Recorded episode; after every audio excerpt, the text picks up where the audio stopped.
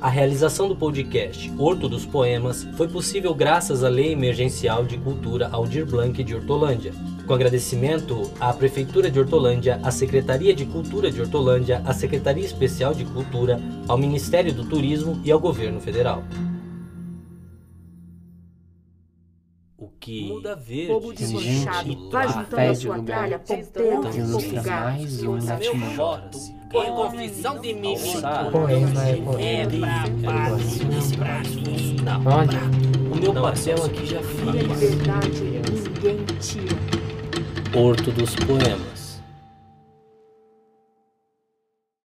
Nós já ganhamos.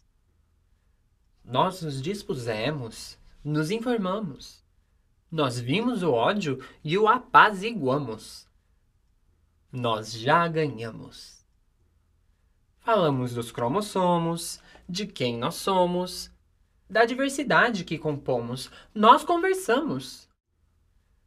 Pessoas se propuseram, se desafiaram, com café e bolo conversaram. Vencemos os que vociferam.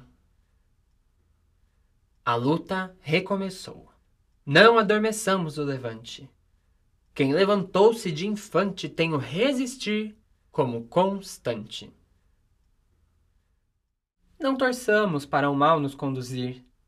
Temos a chance de construir. Somos do veneno o elixir.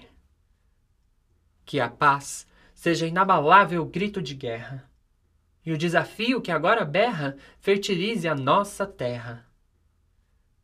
Bem-vindos ao novo de sempre, novamente.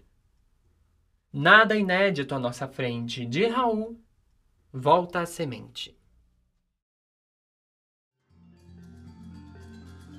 Graças à Lei Emergencial Aldir Blanc e à Prefeitura de Hortolândia, estamos realizando este podcast. A equipe Horto dos Poemas conta com o diretor de voz, autor e voz em off Rodolfo Gripe, editor de sonorização Felipe Macedo, design Gi Campos, assessora de comunicação Alice Carafa, vozes em off e locução Cara Catarina e Tairine Barbosa, colaboração Moacir Ferraz.